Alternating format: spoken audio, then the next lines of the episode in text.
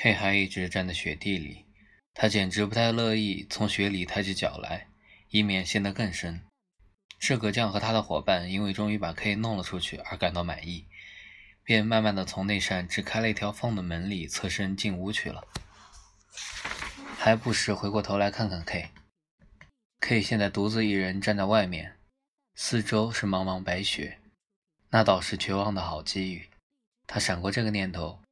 如果我只是碰巧，而不是有意站在这里的话。这时，他左手边的茅屋里打开了一扇小窗户，也许是由于雪的反射，这窗户关着的时候看起来呈深蓝色。窗户非常之小，现在打开了，连里面在往外瞧的那个人的脸也看不全，只能看到两只眼睛，两只棕色的老眼睛。他站在那儿呢。可以听见一个颤抖的女人声音说。他是土地测量员，一个男人的声音说。随后，那男人走到窗前来：“您在等谁？”语调不算不友好，但听起来觉得他关心的似乎只是使他门口的街上保持井然有序，不出问题。等着坐雪橇回去，可以说，雪橇不到这儿来。那男人说：“这儿没有来往车辆，这可是到城堡去的路呀。” K 提出了异议，那也没有，那也没有。那人毫不留情地说：“这儿没有来往车辆。”接着两人都默不吭声。但是那人显然在考虑什么事，因为窗户还一直开着，屋里的水蒸气在往外冒。这条路真不好走，可以说，还想求那人帮忙，但那人只是说：“是啊，那当然。”过了一会儿，那人终于说。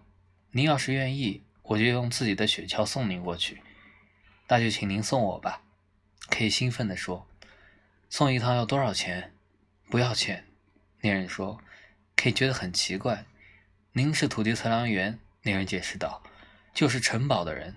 你要到哪儿去？”“到城堡去。”可以很快地说，“那我不去。”那人立刻说，“我确实是城堡的人呀。”可以重复了那人的话。兴许是吧？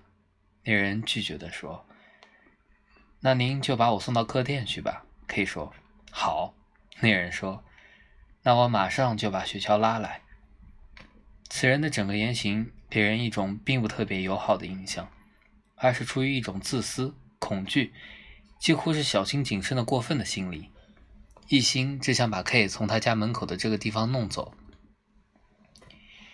院子的大门开了。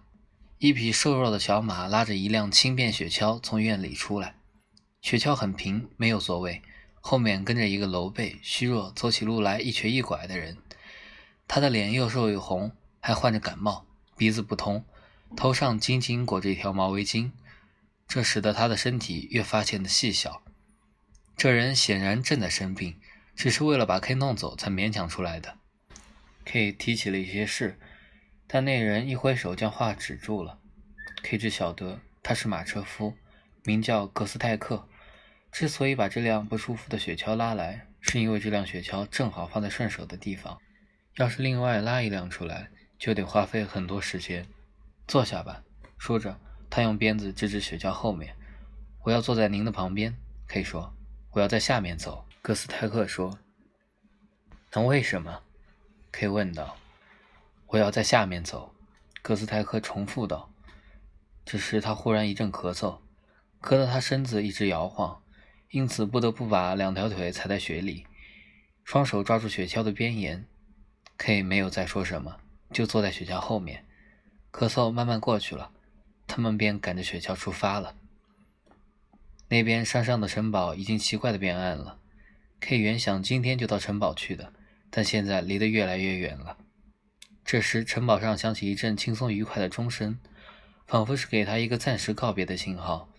但是这钟声又充满着痛苦，至少在这一瞬间，使得他的心隐隐颤动，仿佛在威胁着他毫无把握的渴望实现的东西。不久，大钟的声音就消失了，代之以一阵微弱而单调的铃声，也许还是来自上面的城堡，但或许是来自村里。这叮当之声配着缓慢的行驶。以及这位既可怜又无情的车夫，当然就显得更加相称。喂！”K 突然叫道。他们已经到了教堂附近，到客店的路不远了。K 的胆子也大了一些。我觉得奇怪，你竟敢独自承担驾雪橇送我的责任，难道准你这么做吗？哥斯泰克对他的话未加理会，仍是静静地挨着小马走他的路。嘿，K 叫道，从雪橇上弄了点雪捏在手里，扔出去正好打在哥斯泰克耳朵上。这下他停住了。转过身来，雪橇还往前滑了一点。可以跟他挨得很近，看着他，看着这个楼背的，定是受过虐待的身躯，疲惫而狭窄的红脸，面颊的两边不太一样，一边平一边凹，张着仔细倾听的嘴，嘴里只有几颗稀疏的牙齿。当 K 看到格斯泰克这副样子时，就不得不把方才带着恶意说的话，现在再用同情的口吻重复一遍。问格斯泰克是否会因为他赶了雪橇而受到惩罚？你要干什么？格斯泰克不解地问。可又不等可以做进一步的解释，便对小马吆喝一声，继续往前驶去。